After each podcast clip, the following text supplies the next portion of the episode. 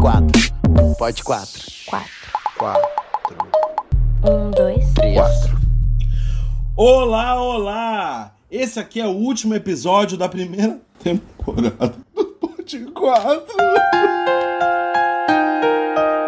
Gente, pode ter luta, pode ter apoio. Pode ter glitter, pode ter festa, pode ter purpurina, pode ter rebuceteio. Pode. E a gente pode saber também que dia 28 de junho é dia de orgulho, é dia de dar a mão, é dia de sair na rua, de beijar na boca, de mostrar para essa sociedade careta, hipócrita, que a gente tem muito orgulho de sermos LGBTQIA+. E meu nome é Juliano Barreto, arroba Juliano Barreto Oficial. Eu sou Vinícius Zuravski. arroba Vini Zuravski. Z-U-R-A-W-S-K-I. Vou falar tudo, Natasha, me deixa. Fim da temporada ele não trocou o user. Eu sou a Natasha Vilar, arroba Vilar Natasha. Vilar é com dois L's, gente. E eu sou Daniel Colim, arroba Daniel Colim, underline ator. E vocês já estão sabendo que a gente, nesses 30 episódios, teve sempre o apoio do estúdio Porta da Toca, em parceria com a Fly Audio. A gente gravou lá só um décimo dos, dos nossos episódios, mas a parceria segue junto porque a segunda temporada promete, a gente não pode dar spoiler. E hoje também temos, vocês repararam que a gente não tá em quatro aqui nessa conversa, a gente tá em cinco.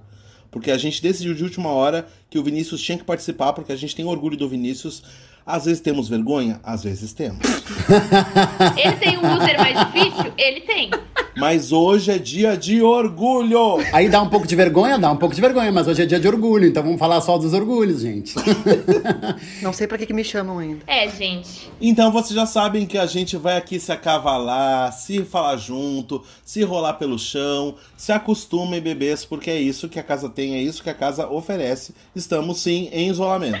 O apoio do estúdio a gente teve, mas o apoio do coronavírus não. Então a gente vai seguir aqui nesses, nesses aplicativos. Gente, a gente fala todos os 30 programas do apoio do estúdio, mas a gente praticamente não foi. porque A gente fez 10 programas e a gente ficou em quarentena e nunca mais saímos de casa. Os programas são todos de casa. Para! Não fala mal do nosso único apoiador. É, maravilhosos. E a A gente gente. já tá com meia hora de programa, vamos seguir.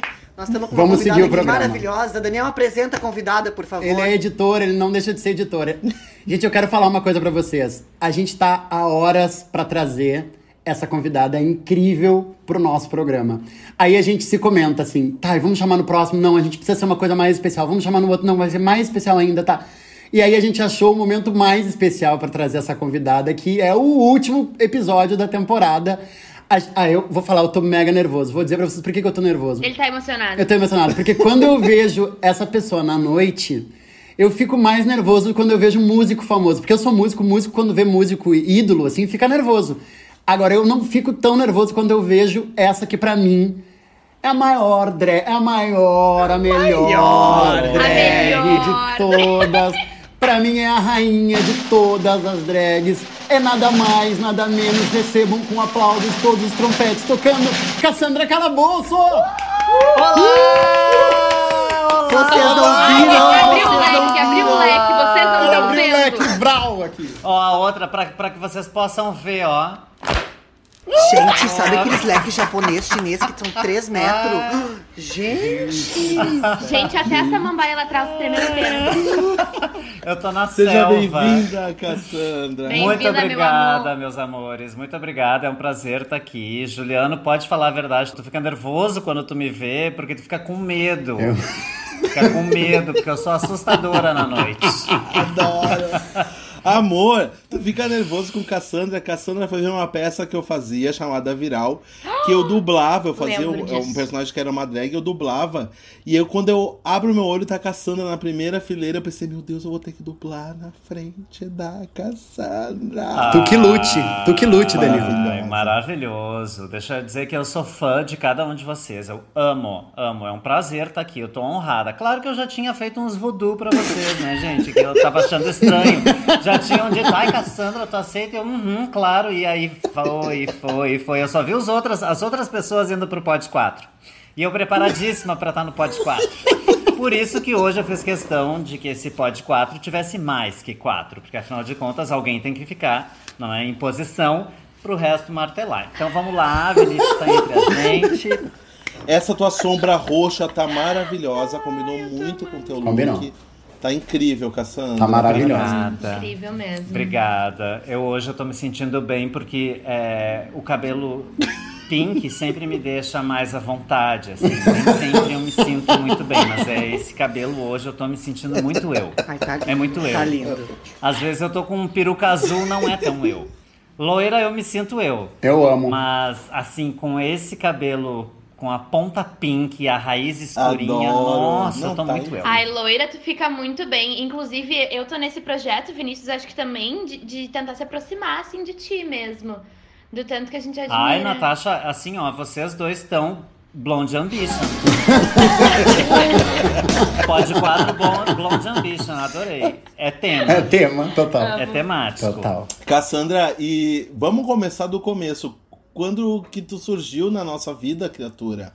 Como tu surgiu na nossa vida? Então, amores, olha, eu acho que é, eu surgi. Eu tenho sempre a impressão de que eu sou milenar, assim, né? De que eu sou muito mais velha que todo mundo. Eu acho que a Cassandra é mais velha do que juntando todos vocês, a Cassandra ainda assim é mais velha. Só não é mais que o Castanha. Não, não, daí a gente tá falando da, da era. é, não, não estou na, na pré-história ainda, né? O Castanha é da pré-história. Castanha, eu te amo, por favor. Eu também né? te amo, Castanha. Entenda. Amado. Eu também te amo, Castanha. Mas é, eu tô aí há 22 anos, sabe que assim, eu vou contar pra vocês, tá? Eu digo que são 22 anos, mas a Cassandra mesmo, em essência, ela surgiu antes. Ela surgiu no aniversário do Antônio, do Antônio Rabadan, e não foi em 98. Mas é que lá, quando aconteceu isso, é, eu já experimentava a Cassandra, eu, eu brincava com isso, mas a cena drag naquela época não era desse jeito como é hoje, a gente, né? Eu tô falando dos anos 90. E nos anos 90, ok, a gente teve ali o filme Priscila, que né, deu um grande boom na cena e tal. Mas não é como é hoje. Assim, é, a gente ainda era. mu- a- A, a atuação de uma drag ainda ela, ela era muito restrita, por exemplo, ao gueto, assim, né? À boate gay, ao bar gay. E eu não tinha problema nenhum com isso. A questão é que eu não eu não encontrava um espaço para deixar a Cassandra vir mais, assim, né? Na minha cabeça, ok, eu brincava, eu me montava, e aí os amigos sabiam, daí o Antônio ia comemorar o aniversário. Olha, eu já tô contando a história já. Vamos lá, Por favor. Se eu falar demais, vocês me interrompam. é só colocar no mute. Não, foi bom, é, foi bom porque a tu falar porque a. Natasha e o Vini estão pesquisando no Google que é anos 90, que eles não sabem. Ai, que bonitinhos. Gente, eu tô saindo agora dessa live. O Daniel, ele não perde uma, né? Impressionante. A gente nasceu nos anos 90, Daniel. 99 não é, conta. querido. Eu sou, eu sou 99 do século sim. conta. Não eu sou do conta milênio passado 99. sim, queira você ou não. Ah, gente, que humilhante. Assim, ó, é muito humilhante. Vocês têm a idade da Cassandra, é isso? Menos, A amor. Não, a Cassandra é mais A velha. Cassandra é mais velha, querida. Tá, Aham. obrigada, Vinícius. Só queria te lembrar que tu só tá aqui porque fui eu que insisti. Toma! Mas vai ter volta, espero que vai ter volta. Adoro. Gente, é, e aí assim, em 96, então, eu fiz ali a primeira, a primeira aparição pública da Cassandra, porque eu já brincava, é, eu já me divertia. A Cassandra surgiu pra mim como uma é algo muito natural. Eu sempre fiz isso desde criança. Eu sempre adorei pegar salto alto das minhas irmãs. Eu sempre adorei usar maquiagem da minha mãe.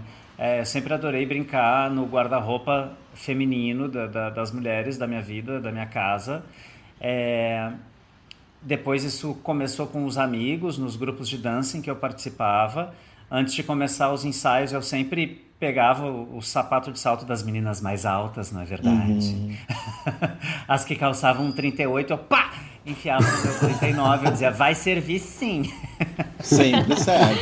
O Mendinho gritava. Mas eu, foi muito esporádico, assim. Foi uma aparição e nada mais. E aí, em 98, um amigo me chamou para eu fazer parte do casting de uma, uma boate que tinha em Cachoeirinha, chamava Século XV. E aí eu comecei a trabalhar todo final de semana. Daí que eu. Porque assim, antes disso eu não sabia nem me maquiar. Daí quando comecei é, a, a, a ter perio, assim, a ter uma, uma periodicidade mesmo, né? Uma frequência nessa montaria, em, em trazer a Cassandra para o concreto, dali eu considero o nascimento oficial, assim, né? Por isso que eu digo que são 22 anos. Mas eu experimento a Cassandra há mais tempo. Mas eu acho que vocês conhecem a Cassandra de 2000 e pouquinhos pra cá, assim, de 2015, talvez. Eu acho. Eu conheço, eu conheço há mais tempo. É mesmo, Dani? É, mas de qualquer maneira eu também mudei pra Porto Alegre em 2000. Ah, bem. Então, eu não, então lá no início, início eu não, não conheço. Mas eu, eu me lembro da Cassandra, talvez, eu não vou saber agora datar, mas eu acho que lá para uns 2007, 2008, eu acho que eu me Ah, lembro pode sim. ser, pode ser, pode ser ali. Eu também, de- dessa mesma data também, por aí. Ah, legal. É, eu já é mais pros 14, 15, 2014, 2015 mesmo. Deixa eu fazer uma pergunta. Fala, amor. Eu assisti um. Assisti não. Ouvi o podcast das partes que elas fazem um episódio com a Suzy B e não lembro com quem mais agora. A, a moça do Google pode estar falando aqui. Fabielle Klimberg. Elas comentam que elas. Elas percebem uma diferença das prioridades das drags na arte delas no início do que agora. Agora tem muita maquiagem, muito look conceito. Tu vê também essa diferença, como começou e como é agora? Claro, com certeza, com certeza. É, quando eu comecei a me montar, é, a gente tinha uma preocupação é, de que a gente usasse figurino e não a gente não era tão fashionista.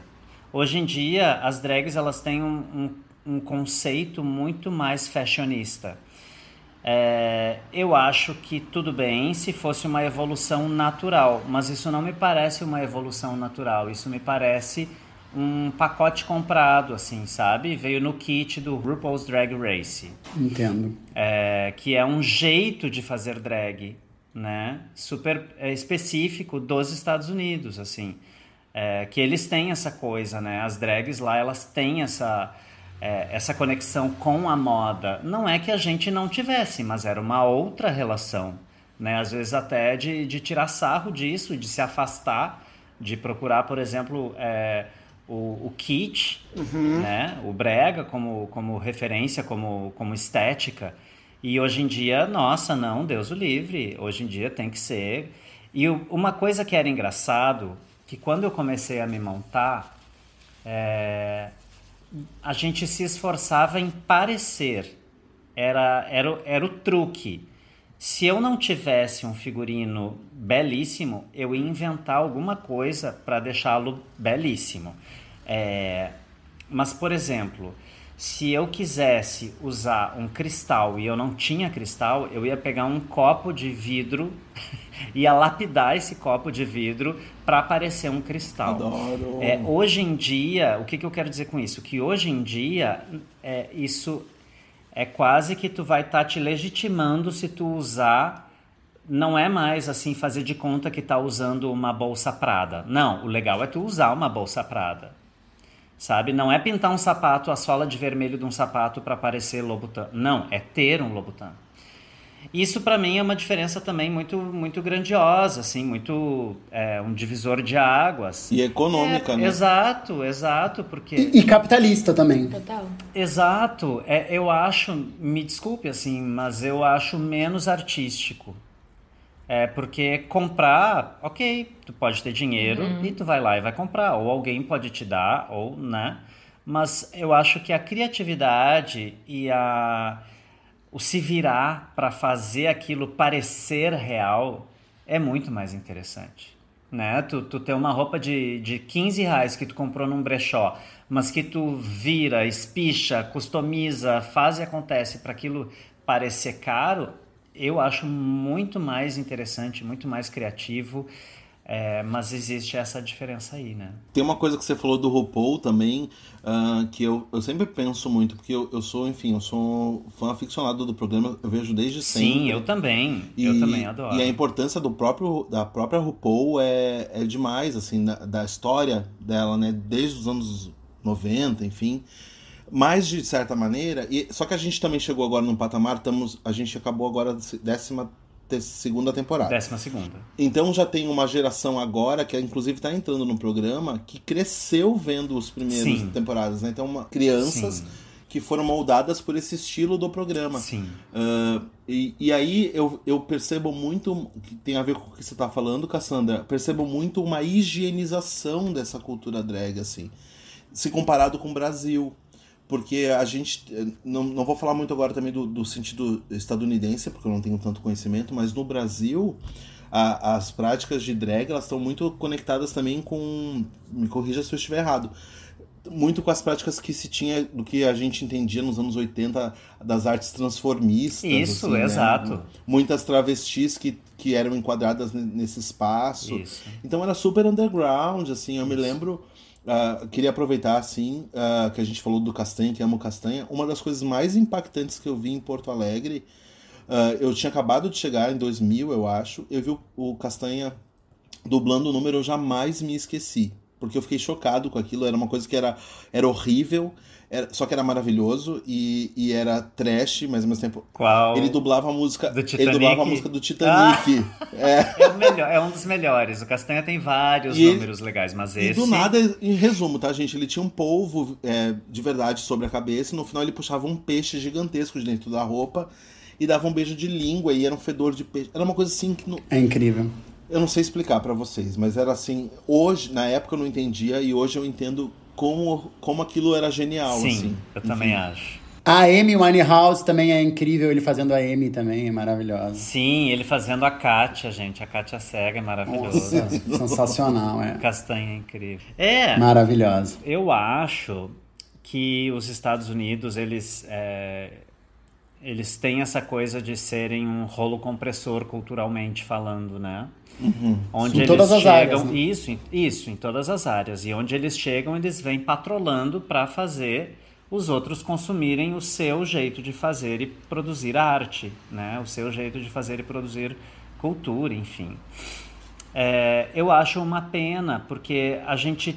é, essas novas gerações, elas, ah, elas acabaram não tendo o privilégio de olhar para trás e entender o que era feito aqui. Eu não acho que as coisas deveriam continuar do jeito que eram. Não, tudo evolui. Tudo, tudo, tudo, tudo evolui. Só que eu acho que a gente evoluir a partir de algo que é nosso é mais legal. Certo. Assim, né? A gente mantém de uma certa forma as nossas raízes. Por exemplo, hoje eu vejo muito mais drag falando é, shade e as expressões que são ditas no programa do que falando em pajubá. Sim. E daí eu acho muito estranho, por exemplo, é, dizer para uma drag, ah, eu vou te gongar, e ela dizer o que, que é gongar. Amada. Olha, gongar é a mesma coisa que shade, assim, né? Ah, tá, não sabia. Ah, e o teu costume? Que- Meu quê? Meu figurino? Tu quer saber? Ente- é- é- eu acho que é isso, assim, eu entendo que são novos tempos e que as pessoas têm novas referências, mas eu, eu sempre vou lutar para que a gente tenha esse olhar para o que já foi feito, né? Eu ia te perguntar sobre isso, assim, se tu tá falando sobre um novo modo, assim, de fazer, e se tu acha que, que para além disso, e das que estão chegando agora, já se encaixando dentro desse lugar, porque é o lugar onde tá sendo mais visto, tu acha que quem vem de, numa pegada mais velha guarda, assim, vai ter esse espaço bem mais reduzido, vai ter que lutar muito mais, tipo isso? Ai, sim, porque isso em geral, no meio artístico, em geral, não, na vida em geral, é, artistas mais antigos, artistas é, tendem a ser chamados de velho e tendem a ficar, é, re- assim, o universo pop é cruel nesse sentido, né? Então, por exemplo, para os mais jovens, a Madonna é velha. Ok, né? Ela tem 60 anos. Talvez tenha a idade dos avós de vocês, que são jovens. Mas para mim, a Madonna, ela mesmo que ela tenha 60, 70, 80, é, a menos que ela, né, mentalmente envelheça, mas eu não a vejo velha. Mas é uma referência, né? Sim. Exato, é pelo contrário, assim, porque quando a gente fica mais velho, é mais difícil a gente se reinventar. Então, é, quando a gente é jovem e a gente é bonito, é, tudo é mais simples. E sim, é, o meio LGBT é muito cruel. É cruel. Né, em relação a várias coisas. A gente sabe que é super misógino, é super machista e também tem essa questão de rotular tudo e a todos como ah, é velho, já deu, é velho, eu quero o novo, é o novo. Isso acontece, ok, ponto, né? Mas Uhum. isso que tu perguntou, Natasha, eu acho que é possível. O problema é que o sistema, de um modo geral, acaba deixando os mais velhos de lado, como aconteceu, por exemplo, na parada agora, né? Na parada online de Em São, São Paulo, super, foi uma que deu né? todo o bafafá, né? Sim. Eu falei, eu tava conversando sobre isso até com a Charlene, eu disse, olha, eu que bom que ainda nos chamam assim, né, Pra estar à frente de uma parada, porque eu nunca tinha considerado isso assim, essa possibilidade de ficar, né, para trás assim, de ser preterida em função de youtubers e de uma galera mais nova. Mas isso é algo que acontece sim. Isso é triste, né, em muitos pontos, porque tem uma galera que provavelmente se encontraria muito mais feliz de uma outra forma que não essa, e aí acaba se sujeitando por aquilo que vai dar visibilidade, assim, porque às vezes a prioridade é essa, né? É, E infelizmente. pra você que tá ouvindo que não entendeu nada do que a Cassandra comentou, só pra situar, é que teve, ah, com a situação do Covid, a parada de São Paulo foi cancelada, foi adiada, na verdade, para novembro a princípio, Isso. e foi feita uma parada online de São Paulo, que foi algumas semanas atrás, acho que um- umas duas semanas atrás, eu inclusive assisti. Isso. E os apoiadores eh, deram preferência a youtubers com grande influência. Então, youtubers legais, até eh, LGBTs, youtubers legais, tá? Não estamos tirando o mérito dessas pessoas. A questão é que muitas pessoas que eram históricas e importantes para a parada, como, Exato. como a, a Silvete Montilla, como a Kaká, por exemplo, foram ignoradas, foram ignoradas eh, dentro da, da- Simplesmente não E a, foram chamadas. e a história foram delas todas. né? Isso, tem um apagamento, né? Mas isso, isso é a cara do Brasil, né, gente? É. de não ter esse olhar e esse cuidado com a sua memória. É a cara do Brasil. Exato. isso. A gente só vai olhando pra frente. E, inclusive, falando nisso, Cassandra, é muito legal quando o assunto chega sozinho onde eu ia te perguntar aqui. Ele, ele chegou sozinho. Como é que é a tua história dentro da parada, né? Porque tu ficou muitos anos eh, envolvida com isso, assim, né? Tu ficou muitos anos apresentando e tal. Sim, é... Olha, eu sempre fui, é, desde que eu, eu acho que eu fui já na primeira parada, eu sempre fui. Quando eu não ia montado, é, eu ia desmontado. E depois, quando a Cassandra ali, então, né, em 98, talvez, eu acho que em 2000, não, quando eu, eu acho que foi em 2003, foi a primeira vez que eu me apresentei na parada né? Mas aí como convidado, como uma atração. Mas que eu comecei a, a, a apresentar a parada, isso foi em 2014. Ah, e de lá para cá eu, eu tenho recebido esse convite, assim. Eu fico muito honrado e aceito esse convite. Realmente, é, eu, eu aceito com humildade e responsabilidade, porque eu sei o, o, o quão importante é aquele lugar. E eu entendo que ele não é meu. Hoje eu estou lá, mas eu espero que outros artistas ocupem aquele lugar também, porque um dia outras pessoas já estiveram lá. Dandara Rangel, né, apresentou durante muito tempo a parada. É, várias apresentadoras já fizeram história ao longo dos mais de 20 anos de parada, é, de parada livre aqui em Porto Alegre. É, hoje, é, hoje em dia, a gente está aí num, num, num, num trio. Esse ano passado, vamos falar do ano passado, né? Que foi 2019. Estávamos é, eu, Charlene e Suzy B. Sim. Amanhã não se sabe, né? Aliás, a gente não sabe nem mais se vai ter parada presencial ou não, mas, é, enfim, eu, eu realmente sou muito grato e procuro honrar toda vez que eu recebo esse convite. Mas eu tenho plena convicção de que esse lugar não é meu. Assim, é, não, é, eu, não é uma cadeira cativa, né? É, virão novos tempos e outras apresentadoras virão. E eu vou ser sempre muito grata por ter tido a possibilidade de. Agora, deixa eu ver. Foi 2014 até 2019, 14, 15, 16, 17, 18, 19. Foram seis anos. Eu contei errado? Não, tá certo. Gente, tá todo mundo com uma cara de Nazaré pensando assim. Fazendo os cálculos. Nazaré fazendo conta. Noves fora. Sobe dois, desce três. Eu, mais, eu mal sei me fecha. comunicar, que dirá fazer conta. sem querer ser bajulador, eu, eu acho realmente que é, é um papel muito justo, assim, o, o teu espaço dentro da, da, da parada como apresentador é muito justo, acho que tu é uma artista muito, muito empática, muito Ah, com muita energia, com muito timing, com muito humor. Muito. Charlene também, sabe? Maravilhosa. Eu acompanhei a online Sim, também, que as duas estavam agora, que rolou aqui, foi, foi massa.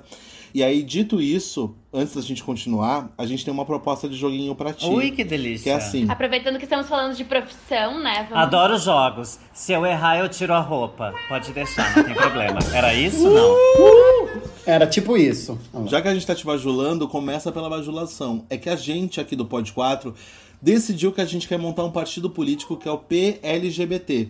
Uh. E a nossa presidente da república é Cassandra Calabouço. Ai, que benção. Adoro. É. Ai, que benção. E o jogo agora, Cassandra, é que tu vai ser obrigada a dizer quem são as pessoas que vão te acompanhar aí na, na tua plataforma política, tá?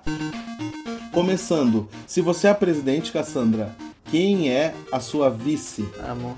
A minha vice, com certeza, é a Charlene Voluntário, gente. É. Me abraço direito, claro. Com certeza, a Charlene Voluntário é a minha vice. E na, e na cultura, quem é que tu leva contigo? Toma. É, na cultura, pode ser Laurita Leão. Toma. E na educação? O Castanha, Maria Toma. Helena Castanha, porque eu tenho certeza que ela vai distribuir uma madeira de piroca. Não vai faltar uma madeira de piroca nas escolas, gente. Certeza É que ela disso vai. que essa nação precisa. Certeza. É disso que essa nação precisa. Quando faltar uma madeira de piroca, ela vai tacar um polvo na merenda. Amo. Quem que vai pro lugarzinho de Damares? É, direitos humanos. Ah, com certeza, a Lady Cibele. Maravilhosa. Hum. Pessoa generosa, super politizada, Hum, gosto. é, conscienciosa. É Lady Cibele, com certeza. Eu queria saber quem é que vai ser a, a ministra ou ministro do turismo, que leva as pessoas pra passear, assim. Ah, eu acho que pode ser, deixa eu ver. Quem que tá sempre viajando tem que ser uma drag que goste de viajar. Vamos botar. Ai, é maravilhosa. Que não tá no Brasil no momento, que tá fora, mas ela voltaria. Eva. Adoro. Eva Weinfeld King. Toma. Eva, pronto. E o nosso partido também tá propondo novos ministérios, tá, Cassandra? Então quem seria a sua ministra da balada? Ai, Glória Cristal. maravilhosa! Maravilhosa. E ui, meu bebê, imagina? Maravilhosa, Glória. Aqui, ó, eu vou, eu, eu vou lançar mais uma aqui, mais um ministério que o Pod 4 tá lançando aí ao, ao mundo, tá? Esse aqui é, é polêmico. É um ministério DCG. Que é a sigla pra dedo no cu e gritaria, vai.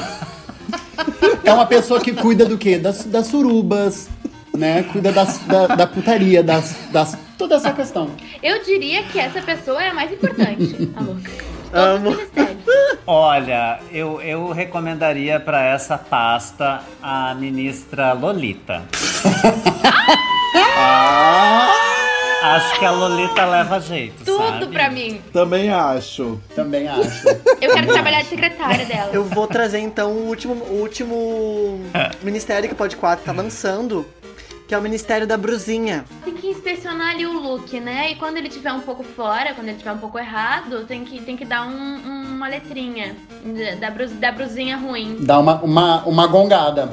Olha, eu acho que uma pessoa, a, pessoa que tem que estar nesse para ocupar esse cargo, ela tem que ser uma pessoa que tem que mandar a real, assim, né? É. Tem que dar a verdade, não pode ter papas na língua. Não E pode. a, né, Uhum. Quem, né, gente? Quem se não Rebeca Rebu? Amo. Adoro. Adoro. Rebeca Rebu no Ministério da Bruzinha. Total. Acho que da brusinha é a Rebeca. Rebeca Rebô. Lembrando que tá, tá em aberto aí, ó, gente. Ficou justiça, né? Que tá na hora de começar a ter. Justiça! Saúde, por exemplo, acho que a gente não falou e também estamos indo atrás. Então, acho que vamos deixar aqui e-mail de Cassandra, né? Pra, pra, pra quem quiser se candidatar mesmo. Aliás, gente, só pra lembrar que a gente hoje tá 40 dias sem o ministro de saúde nesse país no meio da pandemia. É. Uh! Eu voto nesse partido de Cassandra agora. Eu já tô agora, eu já tô saindo com a faixa agora pra votar em vocês.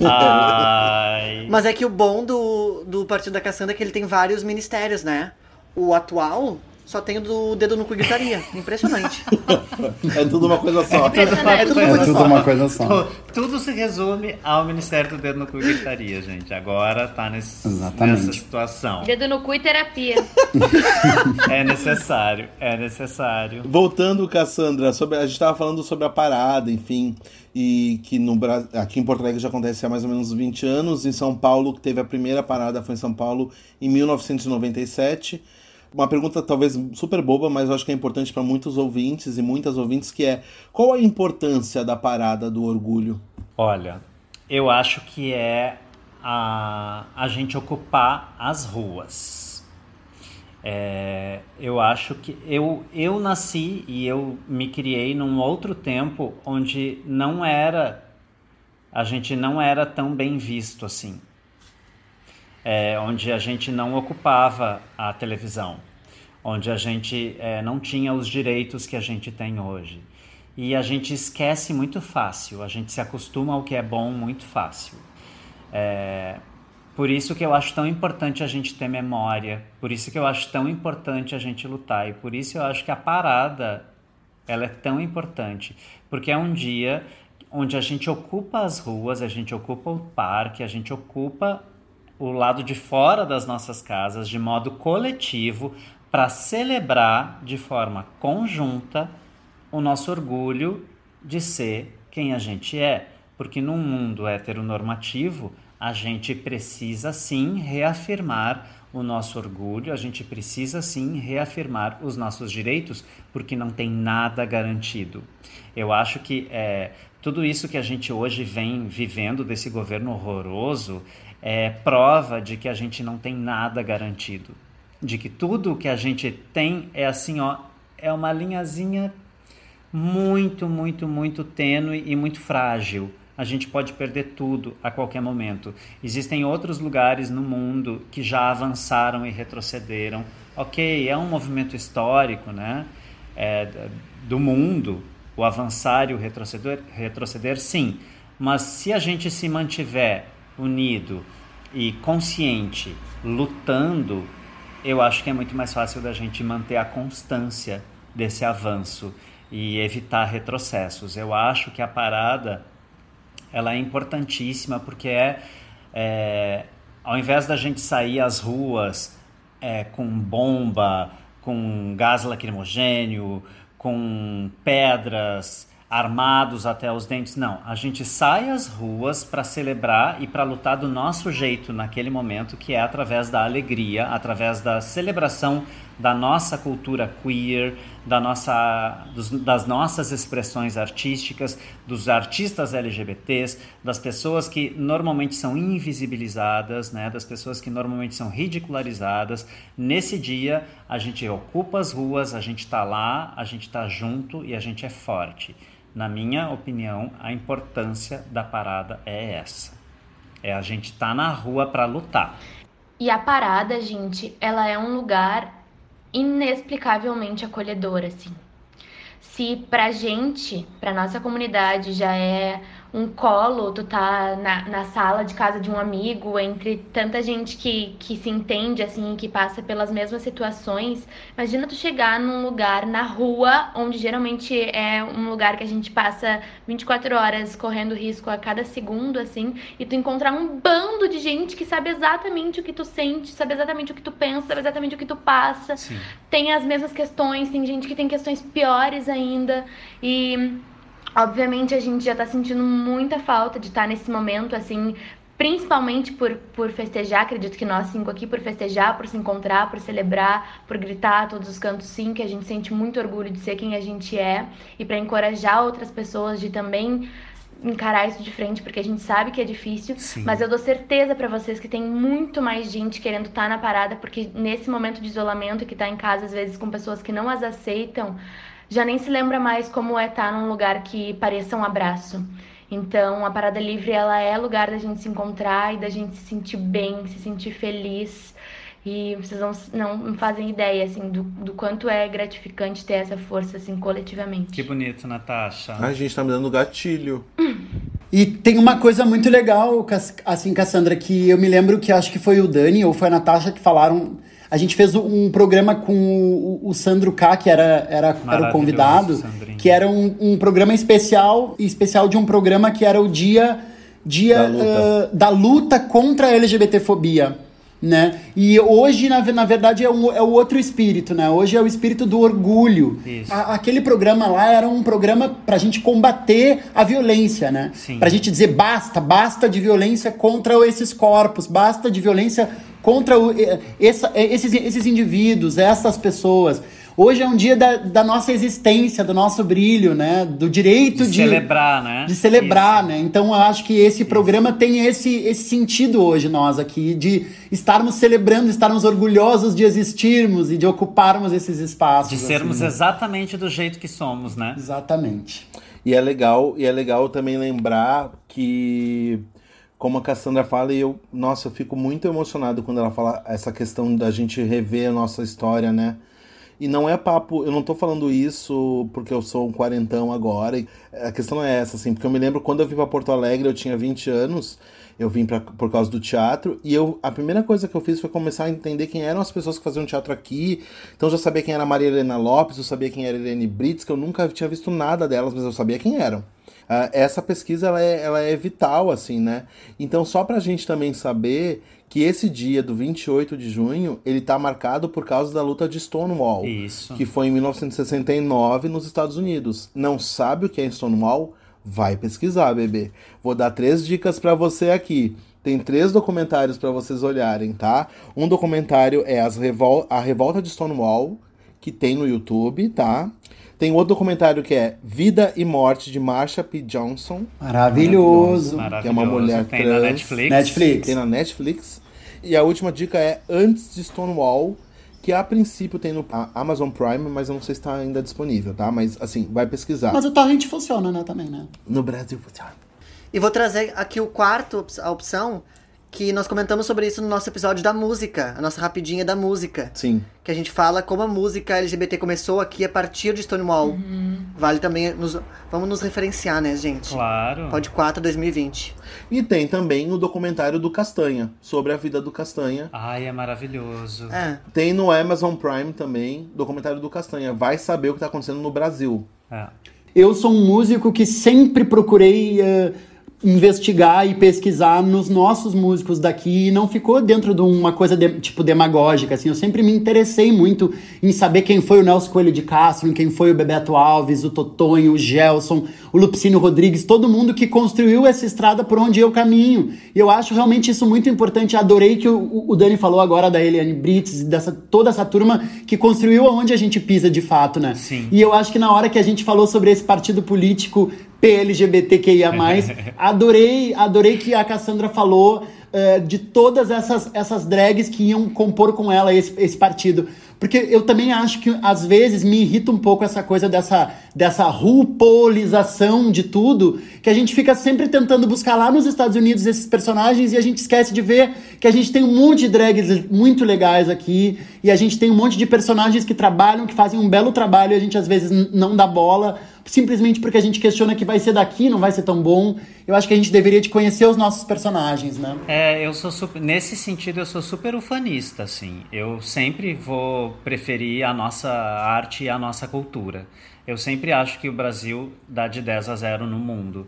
Eu acho que a gente é, tem mais ritmo, eu acho que a gente é, faz mais gostoso. Eu acho, eu acho que brasileiro, eu acho que a gente é melhor. Porque a gente tem menos recurso, a gente é mais criativo, a gente é mais inventivo, a gente é mais espontâneo e a gente é alegre. A gente não faz isso para ganhar dinheiro, não, não tem problema nenhum, a gente até deve Até se profissionalizar e ganhar dinheiro.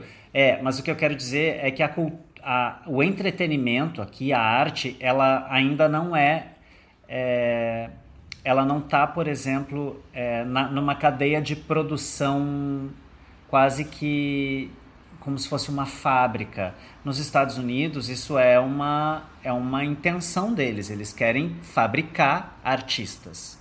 Os artistas são prontos. Desde criança tu aprende. Se tu tiver uma pontinha de talento, tu vai te desenvolver, porque desde criança tu tem o quê? Aula de teatro, aula de, aula de arte, né? Aula de, de expressão artística em geral. Tu vai ter acesso à música, tanto para tocar instrumento quanto para cantar para enfim, para escrever. Para dançar, para tudo, né? E, e, diver... e eles se ocupam disso, eles realmente eles formam, né? Existe aí uma quase que um, um, uma, cadeia, assim, uma cadeia produtiva. Eles produzem artistas. E ok, tá tudo bem. Eu acho que a gente, nesse sentido, a gente é mais espontâneo.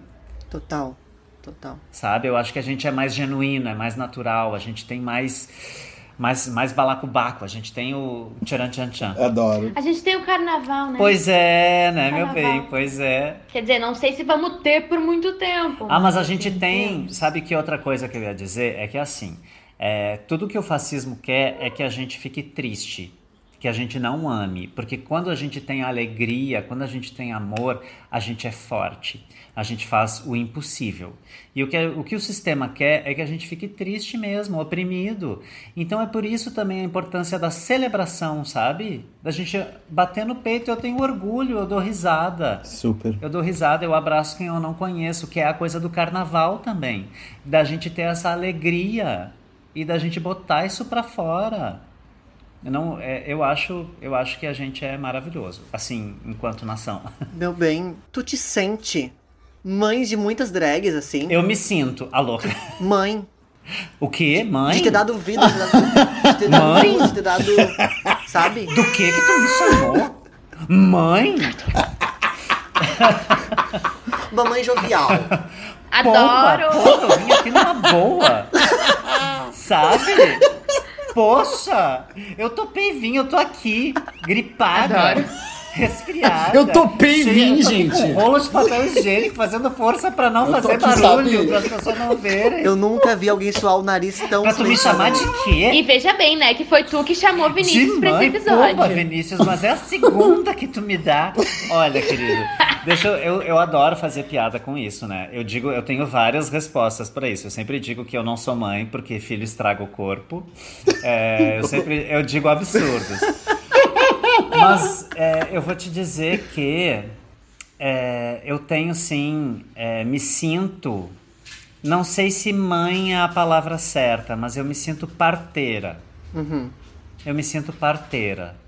E com muito orgulho, assim. É, já participei é, do parto e de um cuidado pós-parto de vários artistas. é, e eu tenho isso, assim, num lugar muito especial na minha vida.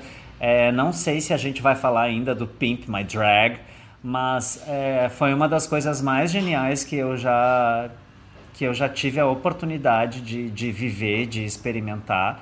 E eu sou eternamente grato a todas as pessoas que passaram pelo, pelo PIMP, porque é mágico acompanhar o nascimento, assim. Eu vejo, a gente que está na condição de, de oficineiro, né? A gente vê quando a pessoa tá com um brilho no olhar. Isso é uma coisa que a pessoa pode até te dizer que não, ela pode não ter consciência daquilo, mas tu vê, né, num- numa oficina de, de, de, de vivência artística, que é o Pimp My Drag, é, pessoas que nunca tiveram contato com a arte drag, pessoas que às vezes nunca tiveram sequer contato com arte, nunca pisaram num palco. Mas tu vê que ali no laboratório vai, vai, vai e a pessoa bumba, o olho brilha.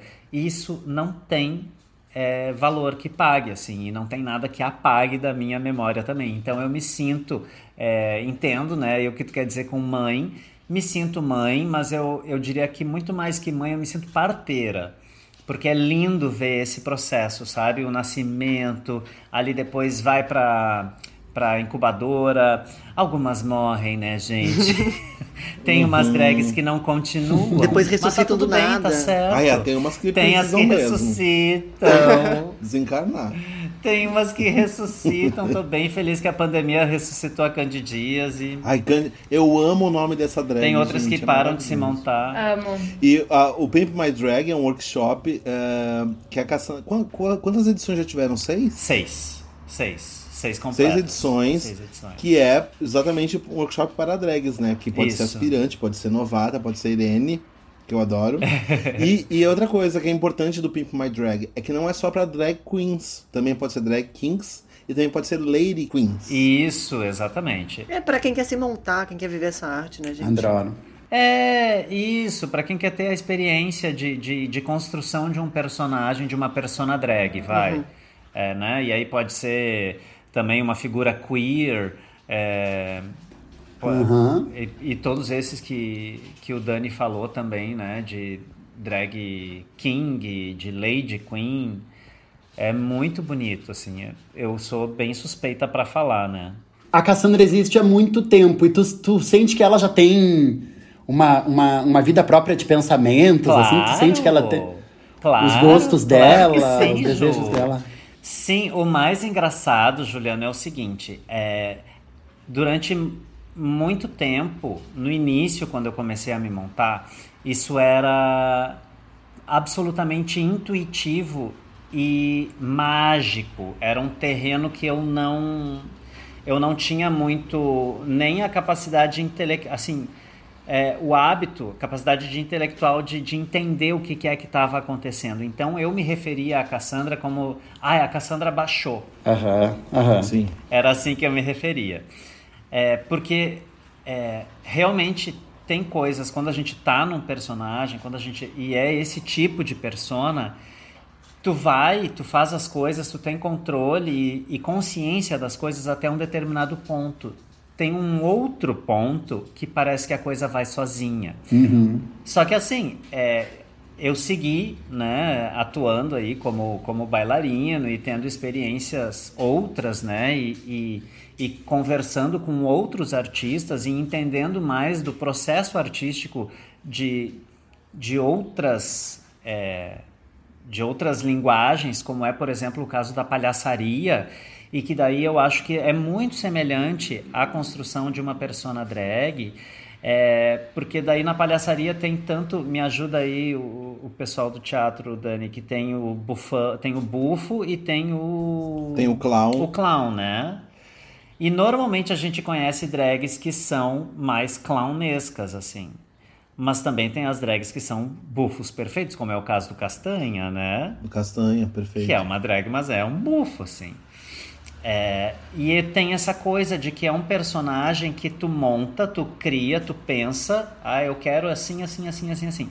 Mas quando ele tá, quando tu tá na experiência, ele cria, ele, ele vai, ele tem desdobramentos. E daí é muito interessante de observar isso, porque é, eu acho que a gente é, não tem total controle sobre a nossa persona. Eu defino algumas coisas.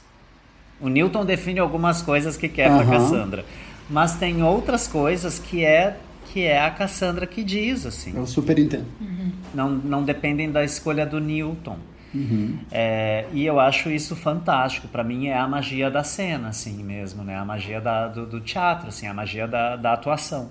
Muito legal. Tu falou lá é que a gente tem que ter muito orgulho, né? Sim. Ah, por ser brasileiro, das coisas que vêm daqui. O que, que a Cassandra se orgulha muito de algo que aconteceu, assim, durante toda essa trajetória? Uma coisa que. Deve ter várias, mas enfim, uma que te vem na cabeça agora, assim. Nossa, isso a Cassandra conseguiu e é um orgulho pra ela, sabe? Ai, tem várias. É, a Cassandra é responsável por deixar o Newton muito mais seguro de quem ele é. A Cassandra é responsável pelo sustento do Newton, não só o sustento financeiro, é, mas também o sustento emocional. É, nesse período de pandemia tá bem claro para mim assim é, a minha vida artística ela começou primeiro na dança, né? Ah, é- agora é o Newton falando.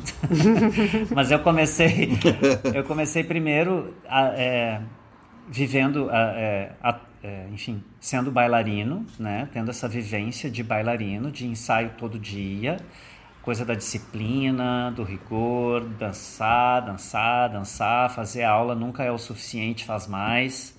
É, ensaia nunca é o suficiente, ensaia mais. É, e eu, eu acho que eu sempre. Eu, primeiro que eu nunca acreditei na possibilidade de me sustentar do meu fazer artístico, por viver nesse país, né? E ali em 2015, é, eu tomei a decisão de viver exclusivamente de arte. É, deixei o emprego formal que eu tive desde o início da minha trajetória como artista em geral, para me dedicar exclusivamente e viver exclusivamente da arte. E o, e o meu sustento, o meu ganha-pão, ele vem da, da, do fazer artístico drag. É, ou seja, é a Cassandra que bota o dinheiro dentro de casa. Maravilhoso. Quem paga o leite das crianças é a Cassandra, entendeu? Eu tenho uma cadelinha e uma, e uma gatinha. Ótimo. É, e eu acho isso, eu me orgulho disso, porque é, com a idade que eu tenho, com, é, né, eu não sou novo, não, não sou uma drag novinha, eu não sou uma drag cantora, eu não sou várias coisas, mas eu acho que a, a viver a drag fez eu entender o que é que eu era afinal. Eu posso não ser várias coisas, mas tem coisas que eu sou, tem coisas que eu sei. Então eu, eu tive que é, olhar de forma generosa para mim e ver o que, que é que eu realmente gostava de fazer e o que, que eu acreditava, né, afinal de contas. E, e eu tenho muito orgulho disso, assim, com certeza foi a, é, é a Cassandra que me dá isso. Eu achei que nesse programa a gente não ia chorar, gente. Era o programa passado do choro. Que a gente desidratou. Artistas me emocionam o tempo inteiro, que saco! Bom, eu só espero que agora ser presidenta do nosso partido também entre na lista dos teus orgulhos, ok? Obrigada. Olha que delícia, ok, com certeza. Por falar nisso, o nosso último joguinho, Hum. ele quer saber qual é o look que a nossa presidenta vai usar na posse. Olha, gente, então, sabe que a Cassandra é de escorpião, né? Adoro! É, Misericórdia. nasceu no dia 18 de novembro, por coincidência no mesmo dia do aniversário do Antoninho. Amo. Antônio Rabadan, querido, mas é sempre super decidida, né? Gosta de cores intensas. é, mas nesse dia, nesse momento tão especial, com certeza eu iria com Rainbow. Um look Rainbow. Amo. Completamente Rainbow. Eu estaria com todas as cores do nosso arco-íris, da nossa bandeira, para que todos entendessem que neste governo é, chegou a nossa hora, querida. Eu amo! Eu amo. Chegou, chegou a me dar um arrepio aqui. Tá todo mundo incluído nesse Cassandra. governo. Diga, meu amor. Cassandra aí chegou à presidência e foi feito um filme a teu respeito por ter chegado a essa presidência e tal. Ai, o foi filme foi no indicado. Xvideos. Poxa, Não. gente. Ai, não. Não? Ai, desculpa. Eu não sabia que a câmera tava ligada. O filme foi ao Oscar. Ah. E aí tu ganhaste o Oscar e vai subir ao palco. Qual é o look do Oscar? Ah, eu acho que eu faria uma coisa que eu sempre gostei muito no início da minha carreira, eu usava um biquíni. É, Oscar de e eu ficava biquíni. furiosa. Perfeito. Eu amo! Eu ficava furiosa que as pessoas me diziam, ai Cassandra, tu, né, participei de uns concursos e tal, era sempre de biquíni, gente. Daí eu não ganhava as coisas, eu ia lá nos jurados depois pra saber por que, que eu não tinha ganho, afinal, né? E as pessoas diziam, é o teu figurino, né? Deixou um pouquinho a desejar. E eu furiosa, disse, mas por quê? Por quê? Qual é o problema de um biquíni? Meu biquíni tá ótimo. Louca, louca, louca. Então, eu faria uma homenagem a mim mesma nesse momento de receber o Oscar. E eu iria com um look um look biquíni. Incrível. Cassandra. Nem que fosse um vestido feito só de biquínis, mas eu iria de Ah, biquíni. isso é bom. Cassandra, e você, como presidenta, é uma figura também muito importante, porque afinal de contas você é gaúcha, né? Sou de pelotas, querido. Qual seria o seu look pro encerramento da Expo Inter? Afinal de contas, teria que vir, né? Ai, gente, eu ia causar. Eu ia com um vestido, eu ia pedir o vestido de carne da Lady Gaga. Eu ia de, com um vestido de carne na Expo Inter. Eu ia. Ai, chega, vida vegana já. Eu ia vestida de carne. O óculos tá embaçado.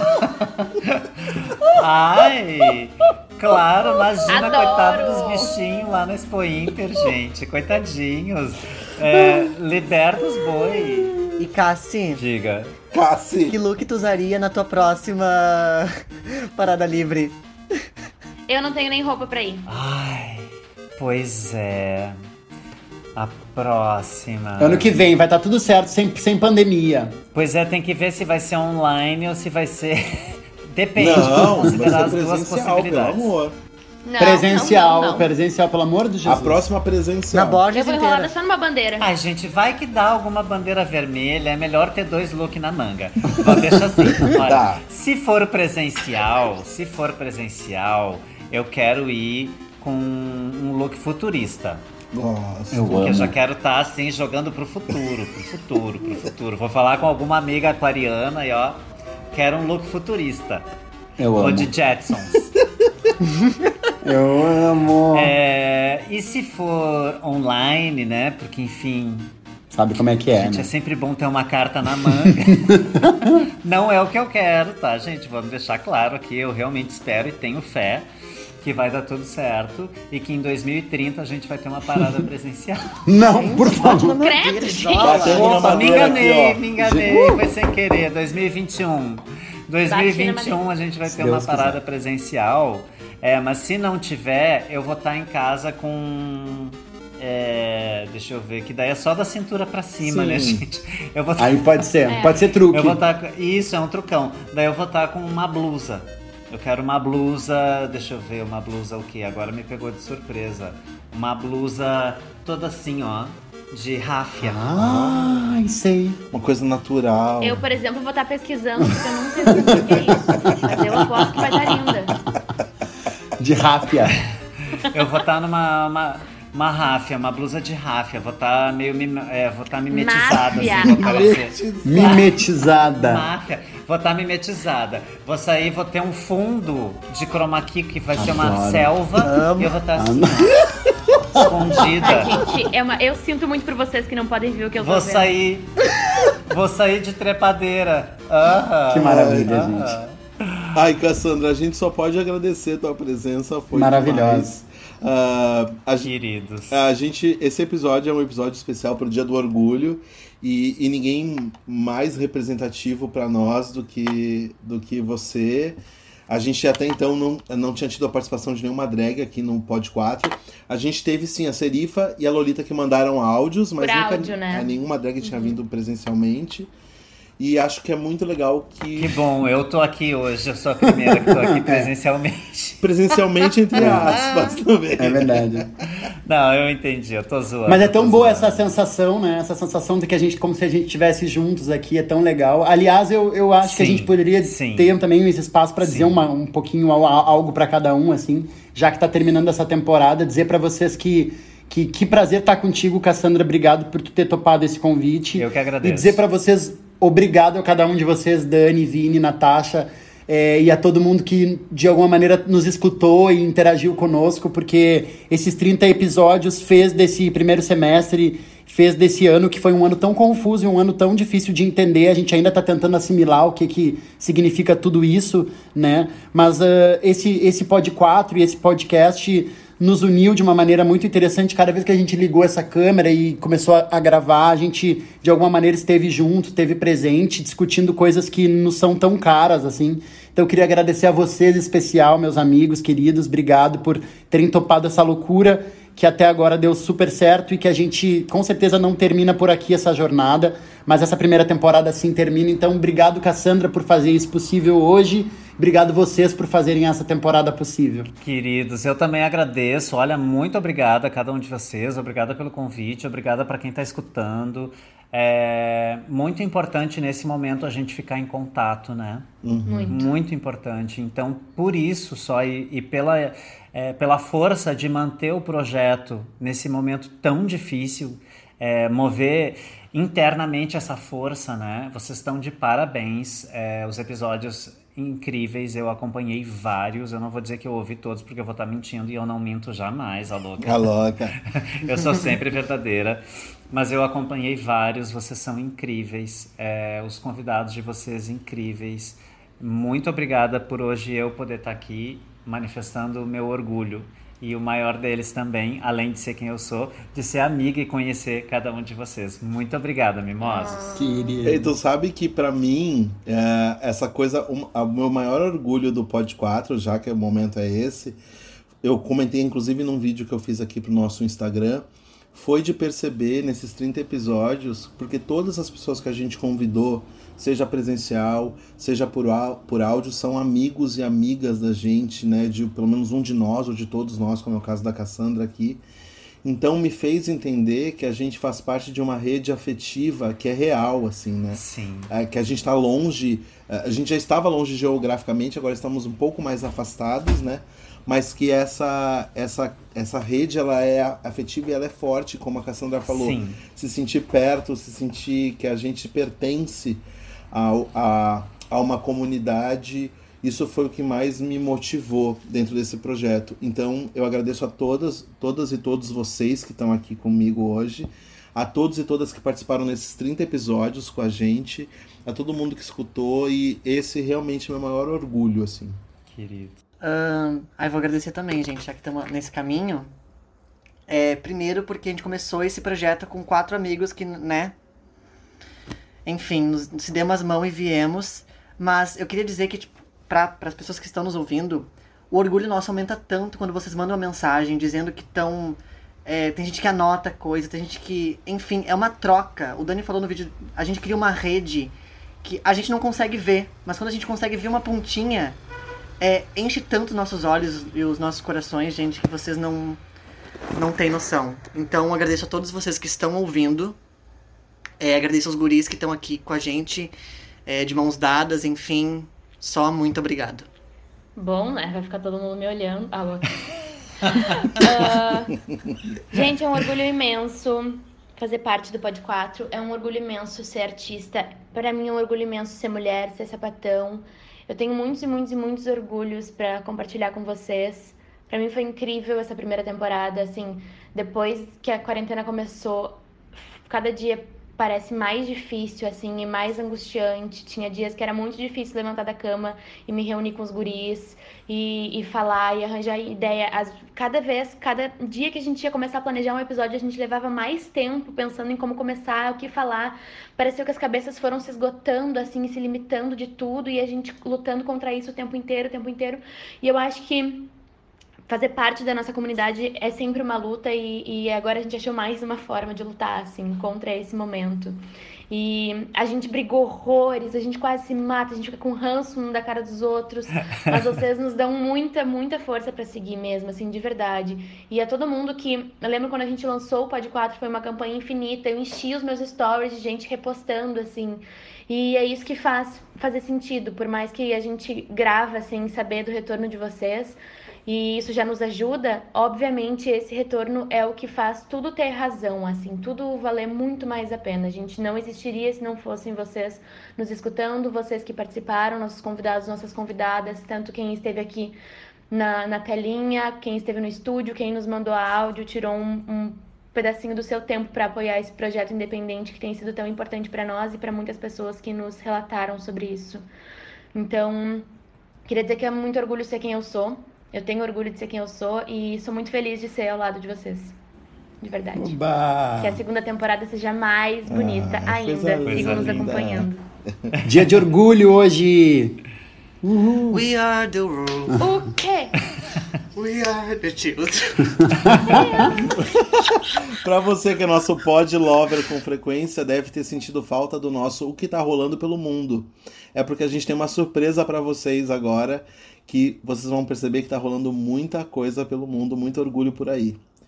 Tchau, gente, até a próxima temporada. Um beijo. Até a Até a próxima. próxima. Sucesso e vida longa, pode quatro. meu amor, Beijo, linda. obrigado.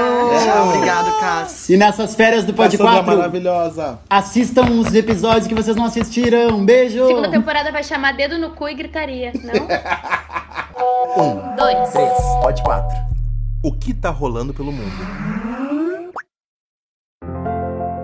E aí, galera do Pod 4? Eu me chamo Meu Mariana. nome é Helena Trindade. Meu nome é Mariana Jungs. Quem fala é Lia Moraes. Meu nome é Verena. Meu nome é Nicolas. Olá, sou Bia Leite. Thaís Guarujá, São Paulo. Meu nome é Tauana. Meu nome é Daniel Monção. Meu nome é Maurício Wiseman. Eu sou a Luca. Meu nome é Caio. Meu nome é Gabriela. Alright, my name is Lawrence Merfuentes. Olá, sou Carla. Meu nome é Bruno Henrique. Meu nome é Daniel Broker. Daniel com M. Aqui quem fala é Iris Faria.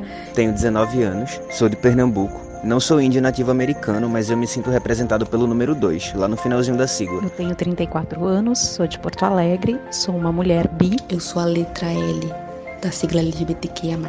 Mulher lésbica. Bom dia, Bahia. Boa noite, Rio Grande do Sul. Eu tô gravando esse áudio dentro de casa, aqui em Salvador.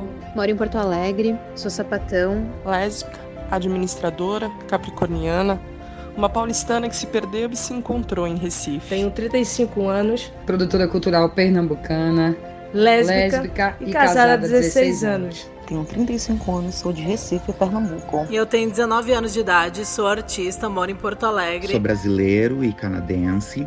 Vivo em Vancouver, no Canadá. E sou gay. De Três Coroas. Sou trans não binária. Sou representado pela letra G. I'm here in New York City, in Brooklyn, and I am an openly gay man. Eu tenho 20 anos e sou bissexual. Eu sou de Porto Alegre, tenho 24 anos, sou uma mulher lésbica. Tenho 25 anos. Sou de Dourados, Mato Grosso do Sul. Sou gay. E eu sou uma mulher bissexual. Tudo isso pode até me definir, mas jamais me limitar. Não limita minhas possibilidades de ser, de crer e de amar. Principalmente de amar. Eu sou trans não binário e eu tenho muito orgulho de poder mostrar na minha arte que não existe apenas o masculino e feminino. Tu pode ser simplesmente muito maior do que as pessoas pensavam. E eu tenho muito orgulho de poder ser quem eu sou. Porque sim, eu sou bem lésbica. E o dia do orgulho pra mim é um dia muito especial. É um momento de não fingir costume, de valorizar as minhas conquistas, as conquistas dos meus pares. Tenho orgulho de mim por me manter de pé. Tenho orgulho de mim por não permitir que eu tenha desistido. Eu tenho orgulho de ser bissexual por amar incondicionalmente, independente do gênero ou orientação sexual. E não é crime nenhum amar. Ninguém vai nos calar nunca, porque amar não é crime nenhum. Resistir para existir.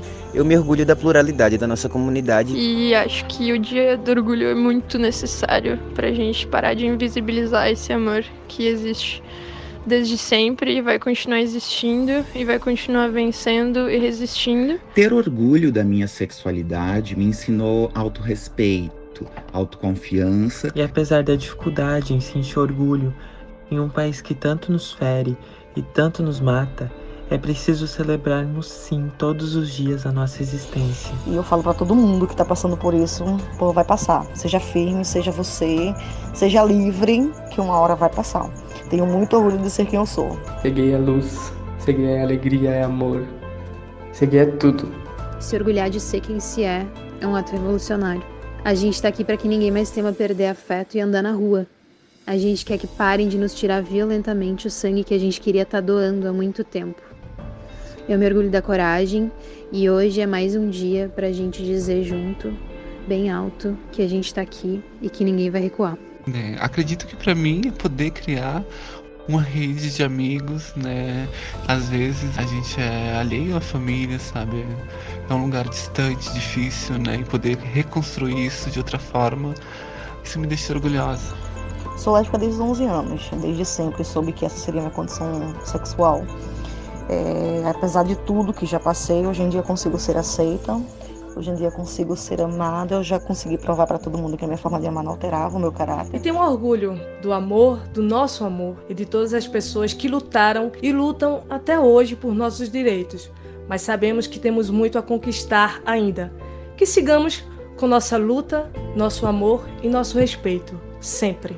Pela nossa voz que está sendo potencializada cada vez mais, pela visibilidade e os passos de fala e pelos coletivos que estão se formando. É por todos de nós que vieram antes. Aqui em Recife, a terra do maracatu, os batuques são coloridos e a diversidade invade a nossa cidade. Meu orgulho é pela raça da nossa luta diária. Meu luto é, infelizmente, por cada LGBT morto ou agredido diariamente. É, eu sempre me senti muito fora da caixinha, sabe? E tudo passou a fazer sentido quando eu me descobri bissexual. Desde então, a minha vida só melhorou. Eu tenho muito orgulho de ser quem eu sou e de fazer parte dessa família LGBT. I think the importance of having pride is that we are the creative forces of our own life. Being proud means I'm in control of my own life and I'm excited about it. E tenho orgulho de ser o que sou, porque consegui quebrar várias barreiras e os paradigmas do preconceito sem prejudicar ninguém, lutando pelos nossos direitos sempre com muita humildade. E para mim o orgulho LGBT é sobre uma parte muito importante de quem a gente é e sobre mostrar para quem está vindo, para as novas gerações, que isso é normal, é uma parte natural da nossa vida. Eu tenho orgulho de ser bissexual por saber que tem gente comigo nessa luta diária, como a Frida Kahlo, como a Marielle, como a Nina Simone, como David Bowie, como Daniel Colin. Eu tenho orgulho de ser bissexual por ser bissexual e por amar. Nosso afeto é sim revolução.